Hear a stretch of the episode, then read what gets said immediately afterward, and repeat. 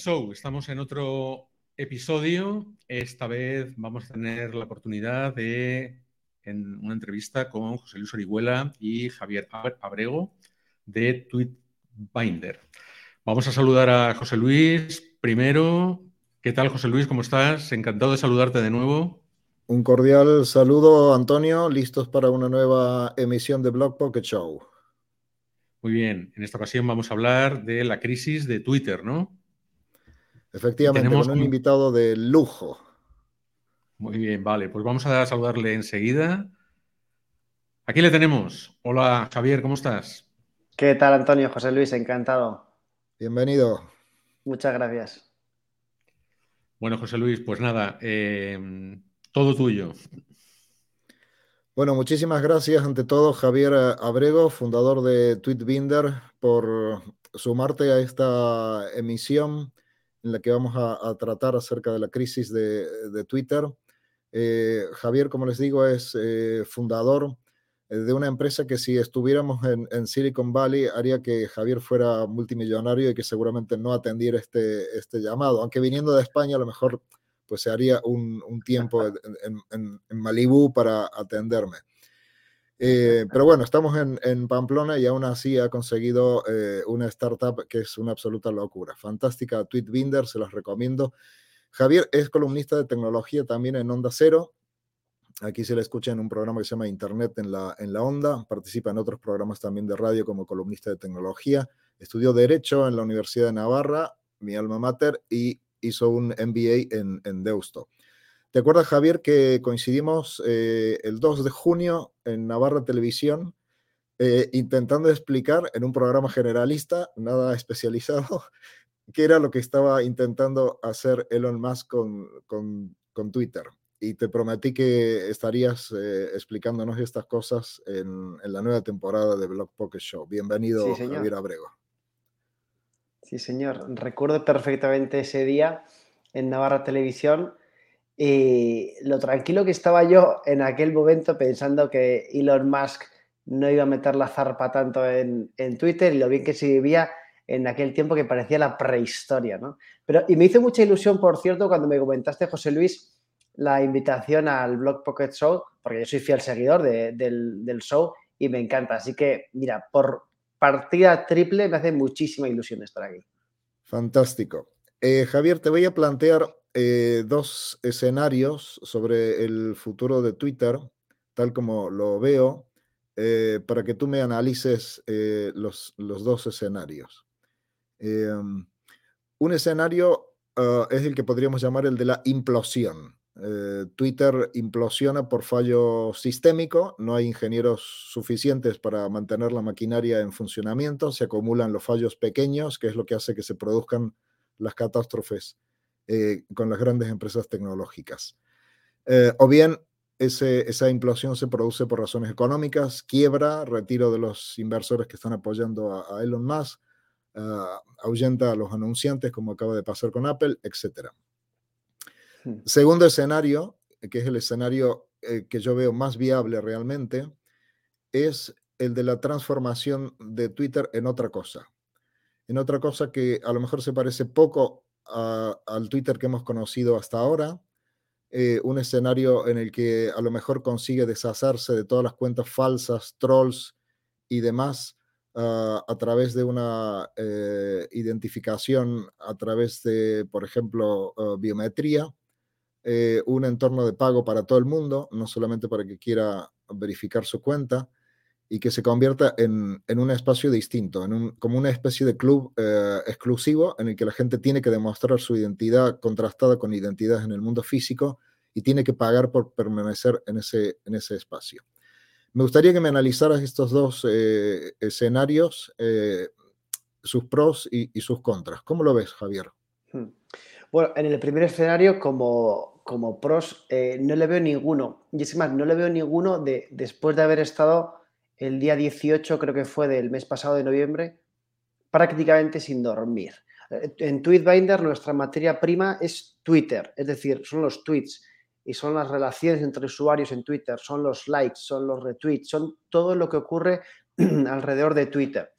Y yo vi el 18 de noviembre que fue cuando hubo los despidos masivos, las renuncias masivas, eh, cuando yo vi que podía darse esa implosión que tú comentas, José Luis, de ese poco a poco ir cayéndose las cosas, no haber gente para levantar lo que se cae. Eh, tú lo has dicho muy bien, en las empresas tecnológicas pasa eso, que si no hay ingenieros para eh, hacer de soporte al código que ya hay, ese código casi podríamos decir que cobra vida propia y necesita un mantenimiento. Es es muy importante porque luego las cosas crecen y yo sí que me di cuenta que podía ocurrir. Eh, claro, mi vida como la conocemos ahora se acaba. Entiendo que en mi vida a la gente le da igual, a mí, no, me daba igual. Pero yo ese 18 estaba en la cama diciendo, ¿qué hago? Porque Twitter se acaba. Twitter se acaba. ¿Qué hago? Nosotros llevamos desde el año 2012 con, trabajando con Twitter. Hemos visto de todo. Yo he tenido que defender prácticamente cada año en eventos el hecho de que Twitter no está muerto. yo he tenido que decir, desde el año 2014. Twitter es más vivo que nunca. Es que Twitter para aquí, Twitter para allá. 14 que me parece la prehistoria también, ¿no?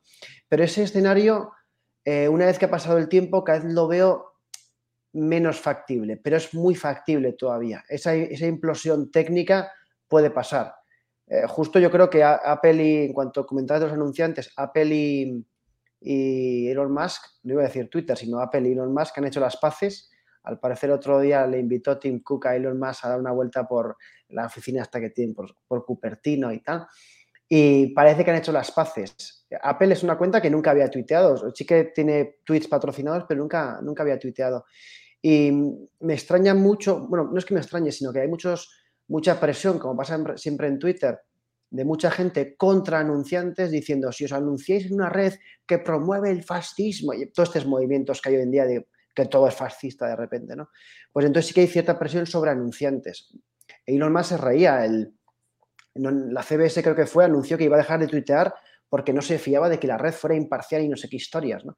Pero al final todo el mundo vuelve, todo el mundo vuelve. E, ese segundo paso de la implosión, digamos, de los anunciantes, pues eh, yo no lo veo, porque al final todo el mundo vuelve. Y Twitter sí que es verdad, y creo que los escenarios están muy bien planteados porque han estado en el candelero mucho tiempo. Este técnico, la impresión técnica, no hace mucho tiempo, pero sí que los anunciantes había mucha presión siempre, desde ah, un tuitero, Pablo Herreros, que consiguió cancelar la Noria eh, y hacer, haciendo boicot y poniendo un boicot contra los anunciantes que se anunciaran en la Noria, un programa de televisión de Telecinco, año 2012, 13, 14, no sé, en el que entrevistaban a, pues, a alguien malo, algún delincuente, no me acuerdo quién era exactamente. ¿Qué ocurre con esto? Que eso siempre ha existido, pero la gente siempre vuelve a Twitter, siempre vuelve. Yo he visto mucha gente diciendo que se mete a Twitter para decir que Twitter está muerto. Yo eso lo he visto mucho. O gente que se mete a Twitter para mm, hacer boicot a algunas marcas eh, y luego las consume. Hemos visto eso en políticos con Coca-Cola, hemos visto muchísimas cosas. ¿Qué ocurre? Que al final, em, ¿qué pasa si Twitter se va? Que eso yo me he planteado. ¿Qué pasa si Twitter se acaba? Es que realmente se va eh, se va a un lugar en el que hay muchísimas, muchísimas relaciones que sobreviven por Twitter. Yo no sé a quién, no, te sabría hacer una lista de la gente a quien sigo en Twitter, no sabría hacértela, pero yo sí que hay gente con la que no hablo hace mucho tiempo, con, con, la cual le leo en Twitter y me mantengo informado de su vida, de sus cosas, de lo que piensa a través de Twitter. Yo hay gente que no conozco que conozco mejor que gente que conozco, gracias a Twitter, por así decirlo. Una, parte de la, una parte de la historia del planeta que transcurre a partir del año 2006 en que se pone en marcha Twitter, 2007 en el que empieza a cobrar fuerza hasta el día de hoy, se, se perdería eh, que tiene que ver con grandes eh, catástrofes, con elecciones nacionales en países de, todo el mundo, que tiene que ver con el fenómeno de, de, COVID. Eh, una parte muy importante de toda la vida, no solamente de la vida digital, sino también de la vida en el mundo físico, se, se perdería si, si, esa implosión en la que ninguno de los dos cree se produjera. Hubo episodios preocupantes, por ejemplo, las dificultades que hubo durante algunos días para eh, acceder a las cuentas a través de sistemas de doble verificación, porque era un servicio externo que cayó como parte del despido inicial de, personal. Eh, y segundo, las dificultades que hubo durante algunos días para descargar el historial eh, de los usuarios, algo clave si, si realmente se producía una, una implosión. Pero bueno, ninguno de los dos realmente apuesta por este escenario. Queremos que, Twitter siga en pie, que Twitter siga vivo. Eh, entonces iríamos al segundo escenario en el que realmente confiamos que es cómo sería el nuevo Twitter, cuál sería la, transformación digital ah, de Twitter, cómo sería el Twitter de Elon Musk, por lo menos como tú te lo imaginas, Javier. Yo no sé si, si Elon Musk eh, puede meter tanta mano, aunque sea el dueño, en cargarse algo que... Eh, no te voy a decir que el anonimato es bueno porque yo nunca lo he defendido. yo, no me gustan las cuentas anónimas, pero sí que es verdad que hay cuentas anónimas que precisamente porque son anónimas pueden decir algunas cosas que son muy graciosas, muy graciosas y son parte del ecosistema de Twitter. Hay otras que no, y eso, eso es totalmente cierto. Hay otras que escudándose en este anonimato, hacen de Twitter un lugar mucho peor, muchísimo peor. Volviendo a, esto, un apunte técnico solamente, no creo que la implosión técnica se dé, pero sí que empieza a haber, eh, sí que empieza a haber signos de ciertos eh, temas técnicos, algunos fallos, por así decirlo, a nivel de API sobre todo. Cuando antes con una llamada recibías lo que recibías, para recibir esa misma información nosotros tenemos que empezar a hacer entre tres y cuatro llamadas muchísimas veces. Ahí hay cierto signo de, alarma. Bueno, por ahora no es nada grave, pero como tú decías, José, al principio puede ser poco a poco. El nuevo la nostalgia, de... La nostalgia de la ballanita de los primeros tiempos cuando estaba creciendo y cambiando de escala ¿eh? esa ballanita que nos aparecía indicando que Twitter estaba, estaba caído y era la broma típica, what's happening, pues que Twitter está caído, eso es lo que happening, ¿no? Sigue, sigue, perdón, Javier, sigue. De acuerdo, perfectamente. Eso es parte, es parte del activo de Twitter también, em, esos tweets ¿no? de aquella época y de todas las épocas. Ten en cuenta que Twitter es la gran biblioteca del mundo. Eh, tú has dicho que estamos en Pamplona ahora nosotros, yo creo que siempre he dicho que el gran activo que tiene, por ejemplo, el Diario de Navarra en Pamplona, en Navarra, es su hemeroteca. Nosotros eh, tenemos nuestro archivo en Twitter con todas las cosas que hemos dicho desde el año 2007 en mi caso, tú mucho antes, eh, no, yo 2008, perdón, tú mucho antes. Del 7, yo soy del 7, sí. Claro, mira lo que hemos crecido, es que éramos los chavales, lo que hemos crecido. Entonces, Puede cambiar Twitter, puede hacerse pago, puede hacerse muchas cosas, ahora analizamos, pero ese primer activo, ese gran activo que tiene es que lo tiene muy poca gente.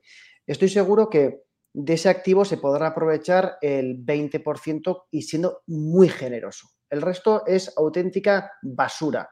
Eh, spam, auténtica basura. Pero ese 20%, y ya soy muy generoso, es un contenido fantástico. Yo siempre hago búsquedas hacia el pasado en Twitter, viendo las cosas que escribí, que escribieron otros, que me mencionaban en un momento determinado de mi vida, o que estaba tuiteando yo el 13 de febrero del año 2012, por ejemplo, cuando fundé Tweetvine. No sé, son cosas que creo que a nivel de activo son muy, buenas. De hecho, esa información que es pública, que se puede ver, a nivel de API es oro puro. A nosotros nos contrata muchísima gente para analizar cosas pasadas, lo que pasó en Egipto, lo que pasó en, en muchísimos países, porque esa información que es pública, que, está ahí, se puede acceder también vía API, es algo que a nivel de análisis es, es, es oro puro, es, y además se pueden ver tendencias, se pueden ver patrones.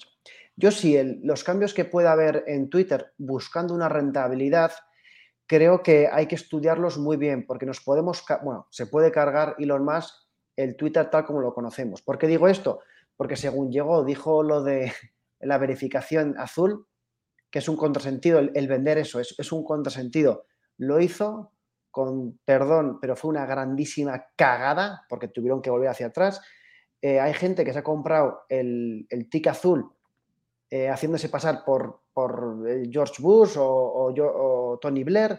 Que es, el contrasentido porque eso eso es no entender muy bien en qué consistía eso y tenerlo como algo aspiracional que lo pones ahora por un precio a nivel de, todo el mundo. ¿no? Nosotros hicimos un cálculo y hubo en torno a 50.000 cuentas, sean algunas más, que en esos días adquirieron el, cheque azul.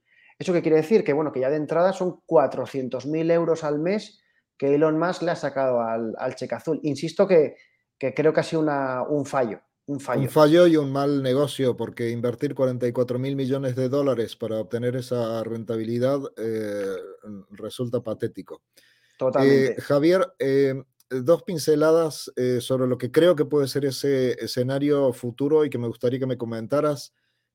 Identificación biométrica, ¿podría ser Twitter la primera red social que exigiera identificación biométrica de los usuarios? Y segundo, muro de pago para todo el mundo, no simplemente para verificar una cuenta. ¿Cómo ves esos dos rasgos de un futuro Twitter?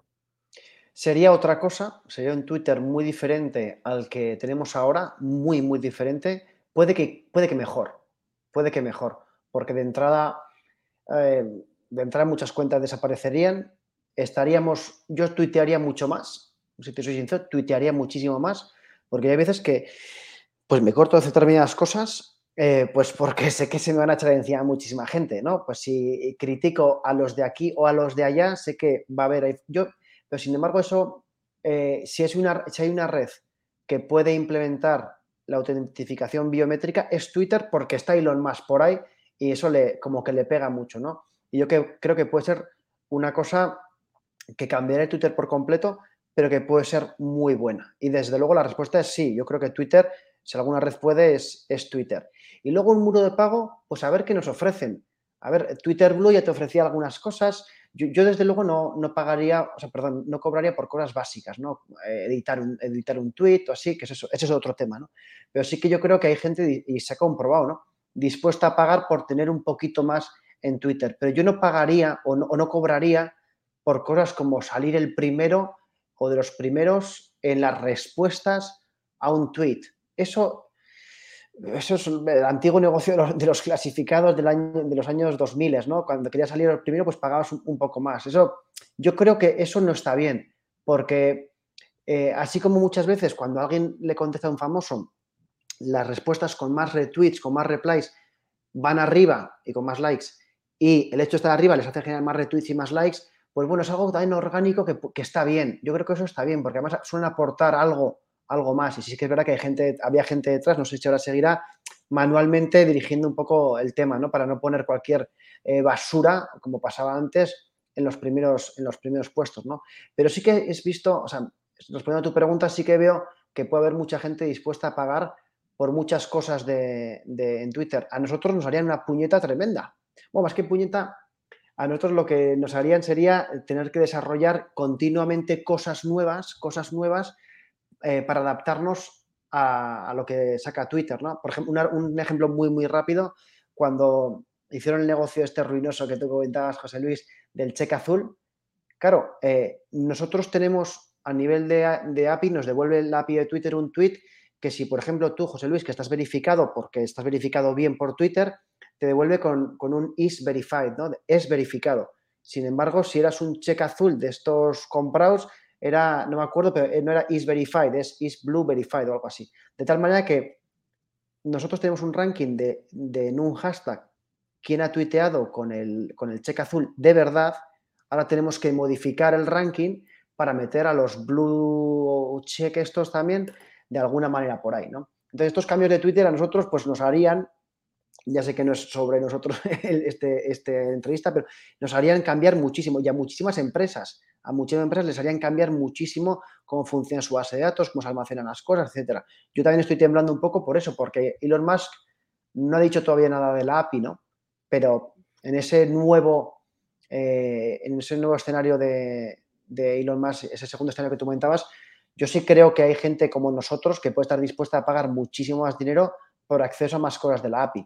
Nosotros, yo ahora le pagamos a Twitter unos 3.000, 4.000 euros al mes, aproximadamente, ¿no? Depende un poco de los consumos.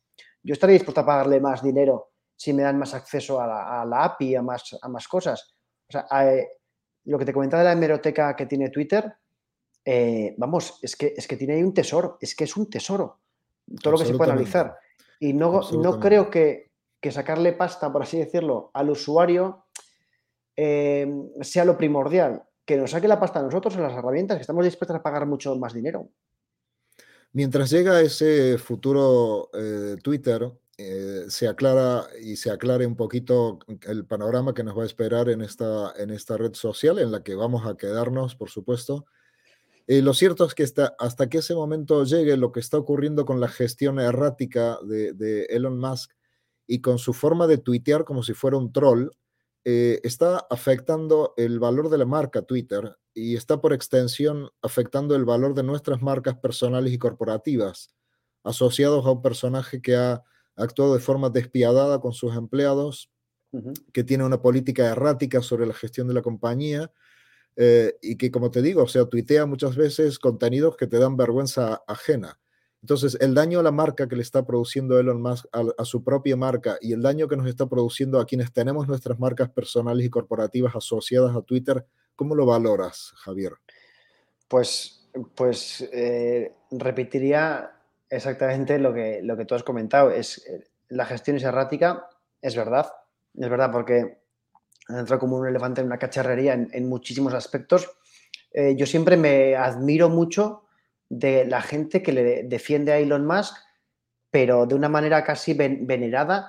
No, eso es, realmente es un plan, el plan de Elon Musk está saliendo perfectamente. Y dice, oye, que acaba de echar para atrás lo del tic azul, ¿no?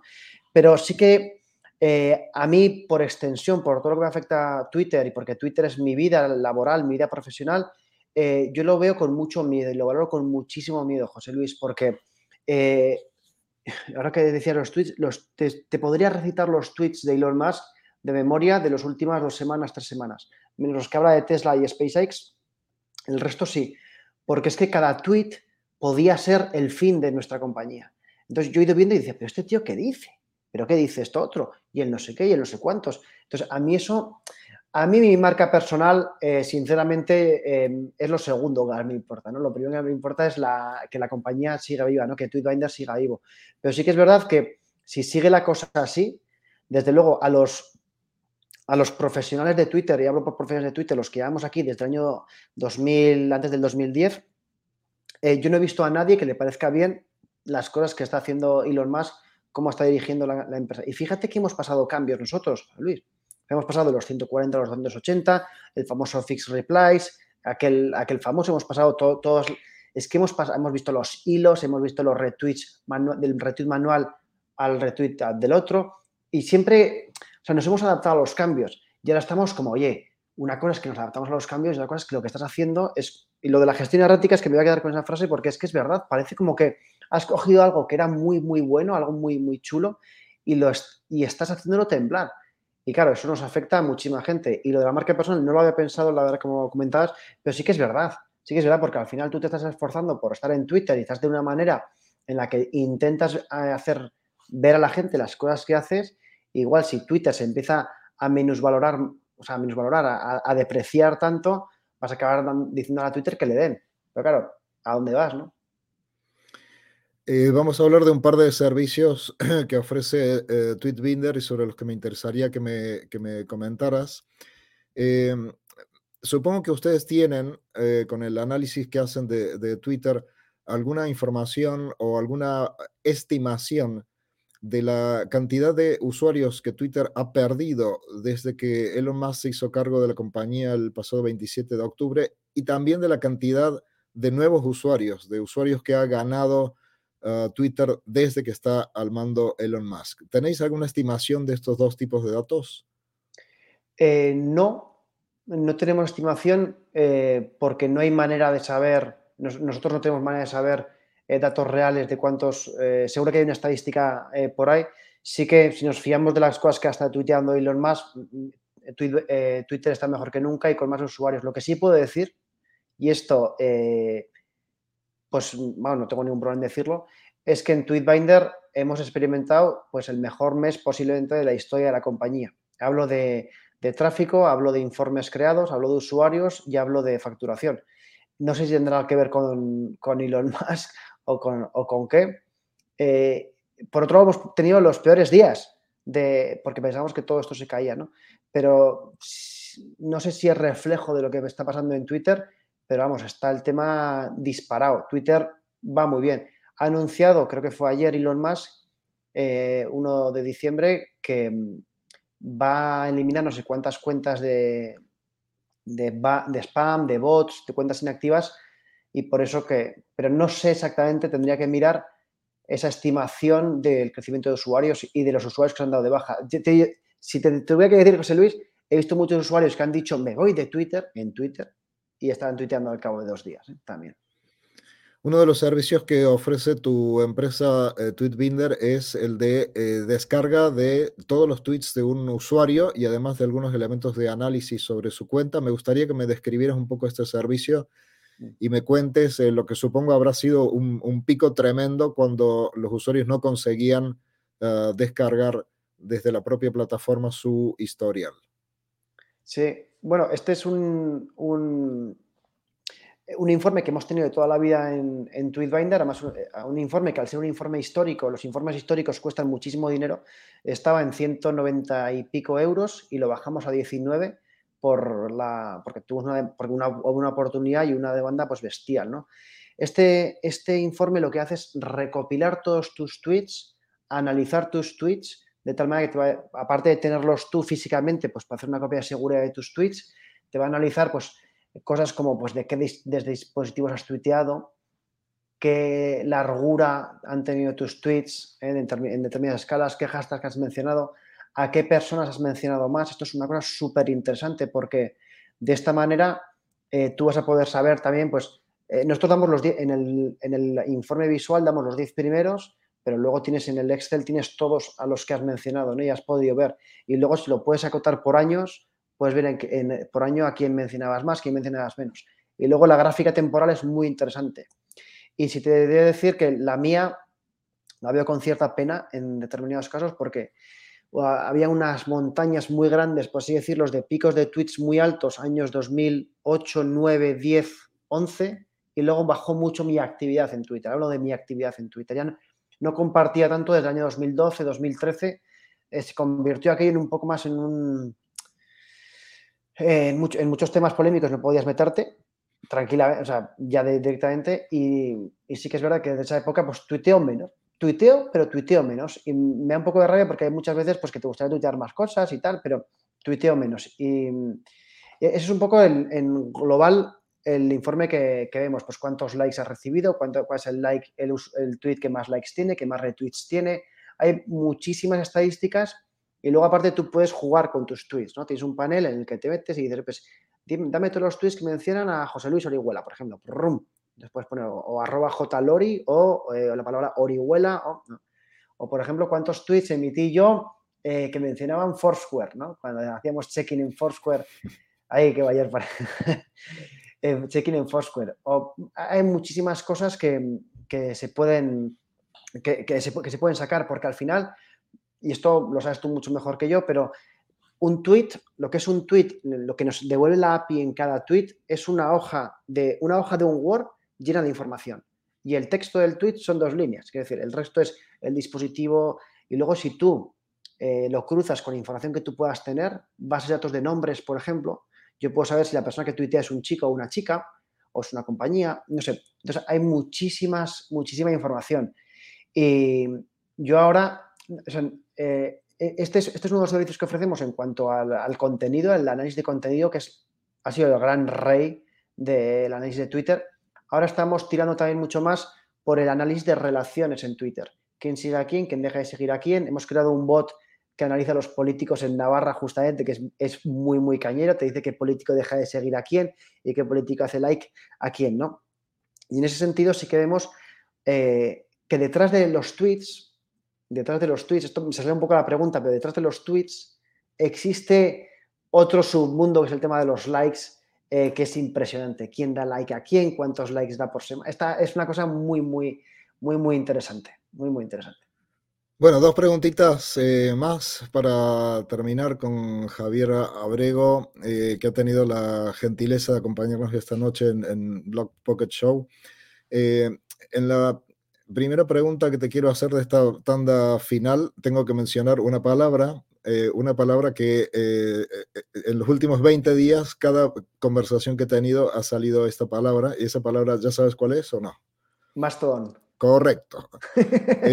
entonces, sobre Mastodon lo que te quiero preguntar es lo siguiente, ¿no te parece paradójico que sea precisamente en, en Twitter el lugar en el que mm, todos los que hemos accedido de manera reciente a esa plataforma, hemos encontrado el, impulso o la conversación que nos ha convencido de, probarla, por lo menos como plan B. ¿No te parece una gran mm, paradoja Sumada, por supuesto, a que la política errática eh, de Elon Musk está llevando gente a una plataforma que va a llegar posiblemente entre hoy y mañana a 8 millones de cuentas. Mm. Eh, sí, no, sí, no. Si tú fueras con un barco cerca del Titanic que se hunde y, y quieres pasajeros, pues irías al Titanic, ¿no? Oye, venidos, que estoy, que estoy aquí, que en mi barco, ¿no? Que pasaros a mi barco. Eh, ¿Es paradójico? Sí, no. Sí que es cierto que eh, hay mucha gente que se ha puesto el nombre, la cuenta de Mastodon arriba en el nombre en, Twitter. Me parece, me parece muy bien. Lo que, lo que sí, eh, el otro día abrimos una cuenta de Tweetbinder en Mastodon y me di cuenta que ya había en otro servidor otra cuenta de Tweetbinder también. Pero lo que, una cosa que de Mastodon, que todavía está claro, pues que es un poco compleja, y, pero sí que es el Twitter del 2009. Eso eso es el Twitter del 2009 y me encanta me, encantó. Yo estuve el otro día dando una vuelta por ahí y me encantó. El ser, yo estuve en un servidor en Vivaldi y me encantó, me encantó. Y sí que estoy viendo ingenieros de Twitter en LinkedIn, sobre todo relacionados con la API, que yo sigo mucho, hablando de las posibilidades de Mastodon. De hecho, han creado, han creado una instancia. Antiguos empleados de Twitter han creado una instancia eh, propia en, en Mastodon saludada por el propio fundador de Mastodon, diciendo cuando monté esto en, el año 16, jamás llegué a imaginarme que tendría una instancia eh, gestionada por antiguos ingenieros de Twitter. ¿Y cómo se llama la instancia? Luego te paso el, dato. Eh, me parece, me parece el sumum, aquello. Sí, sí, es, es, alucinante. la última pregunta que te quería hacer, Javier. Eh, Sabes que el cofundador de Twitter, Jack Dorsey, eh, está preparando una nueva red social que aparentemente se llama Blue Sky Social. Ah, tanto Antonio como yo ya nos hemos apuntado a la prueba beta para cuando se abra. ¿Tienes alguna idea o alguna perspectiva o qué crees que es lo que puede pasar con otros competidores que le surjan a, a Twitter? Es que el, mejor ejemplo es que la gente, para, que lo has dicho tú, para promocionar su cuenta de Moston van a, Twitter. Cualquier persona que quiera decir algo, ahora mismo el, único, el único sitio que existe así es, es Twitter. Instagram eh, está todo cerrado. En Facebook mm, tienen un lío tremendo también. En otras redes no llegan. Eh, Twitter, Twitter ahora mismo es el top. Es que lleva siendo el top porque mm, más que eh, por éxito es casi por protocolo. El protocolo que tiene que tiene Twitter, por así decirlo, es, imbatible. Estamos todos, estamos todos ahí. Yo voy a buscar la información en Twitter y yo quiero ver que eh, el otro día hubo un incendio aquí en Pamplona y lo primero que hice fue meterme en Twitter a ver qué se decía y con las búsquedas es que encuentras enseguida muchísima información. Lo que prepara Jack Dorsey no sé si es tanto una red social como un protocolo social para redes sociales y no sé si, eh, porque lleva en, en, beta, o sea, en waiting list lleva un porrón de tiempo no sé, como estaba muy, muy on fire esta persona con el tema del blockchain, del Bitcoin y todo, pues eh, supongo que será algo descentralizado o algo... Sí, pero no, sé tanto, yo también estoy en la waiting list y no sé qué, va a ser. Desde luego, eh, Twitter parece que es inmortal y parece que es imbatible. Parece. Bueno, un gran titular para esta conversación, Antonio Cambronero. Me parece que nos, ha, que nos ha quedado un gran titular para la conversación. ¿Qué nos traes, Antonio? Twitter es imbatible, efectivamente. Bueno, yo quería preguntar a, Javier, porque ha comentado que efectivamente nos hemos ido adaptando a los cambios que ha habido en Twitter. En Tweetbinder os habéis adaptado, por supuesto, a todos esos cambios pero em, se ha escuchado últimamente, en estos últimos días, mucho acerca de algunos cambios o grandes cambios que se podrían incorporar a Twitter y me gustaría saber qué opinas de ellos. Eh, por ejemplo, la edición de tweets, que eso, bueno, es, lleva tiempo. Eh, parece ser que Elon Musk ha editado hoy o ayer un, tweet. Eh, las llamadas de voz y vídeo, por ejemplo, o sea, convertir Twitter o añadir la funcionalidad de, poder llamar como si fuese Skype, eh, algo parecido a un PayPal, también se ha oído que podría incorporarse y eh, algo que a mí me parece lo más interesante que serían las notas colaborativas, algo parecido a un Wikipedia. creo que todos son, eh, bueno, pues añadir como si fuese una, casi una navaja suiza, ¿no? Convertir a Twitter en una navaja suiza. ¿Qué te parece a ti que se pudiese convertir Twitter en eso? Em, yo creo que un producto no crece por sus funcionalidades y no crece por añadir más funcionalidades porque parezcan buena idea. No, eh, de hecho, yo creo que todo el mundo ha cometido esos fallos, incluso Twitter. Twitter ya ha dado marcha atrás en Vine, ha dado marcha atrás en los fleets, que se llaman las stories de, Twitter. Y, lo que ha hecho Twitter que no podía dar marcha atrás son en algunos cambios, pero del propio Twitter, ¿no? No tanto de funcionamiento, sino pues en la longitud de los tweets, o sacar el retweet cuando ya existía el retweet eh, manual, ese tipo de cosas. Yo, por ejemplo, en la edición de tweets, yo creo que entró entró Elon Musk como con su gran bandera va a ser la edición de tweets. De hecho, dijo cuando sí, se podrán editar tweets, ¿no? Y, el que comentabas tú, Antonio, es el, el tweet de, Thanksgiving, de Acción de Gracias, que lo editó. Eh, pero es que no están preparados. O sea, a nivel, por ejemplo, de API, un tweet editado nos tiene que llegar a las herramientas nuestras con un flag de que está, de que está editado ese tweet. Porque si no, no hacemos nada. Es que, con ese, es que no es el, error, o sea, el, el informe puede no ser correcto si no nos lo flagueas bien. Y estaban en ello los ingenieros de Twitter, estaban haciendo todas esas cosas. Y luego, eh, todo, eso que has comentado de los muros, de las notas, etcétera, eh, está con la gran idea de crear el, gran WeChat eh, americano para todo el mundo, como lo tienen en China, que se pueda pagar, que se pueda hacer de todo a través de Twitter. Bueno, pues a ver, entonces ya no sea Twitter, sea otra cosa distinta, mejor o peor, no lo sé, pero una cosa distinta. Ahora mismo, en esencia, en lo que es la esencia, si bien ha cambiado mucho cómo funciona, pero la esencia de Twitter sigue siendo exactamente la misma que era en el 2007-2008. Exactamente la misma. Gente diciendo cosas y gente alrededor de esas cosas, pues interactuando, ¿no? Dándole pues like, antes no había likes, pero bueno, dándole, like, dándole eh, retweet eh, y, conversando, ¿no? O siguiendo a la persona. Entonces, eso lo han ido perfeccionando, creando algoritmos para el contenido, creando nuevas funcionalidades, pero no sé yo si todo eso que comenta, esa navaja suiza, puede hacer que tengamos un, Frankenstein aquí que solo sigamos utilizando para tuitear. Muy bien, José Luis. Bueno, muchísimas gracias, eh, Javier Abrego, Antonio Cambronero. Otra noche para el recuerdo, hablando de los temas que nos apasionan. Un cordial saludo para todos. Muchísimas gracias. ha sido un honor tremendo estar aquí. Muchísimas gracias y enhorabuena por Blog Pocket Show. Desde de fan, de fan hacia vosotros. ¿eh? Gracias. Muchas gracias y un abrazo.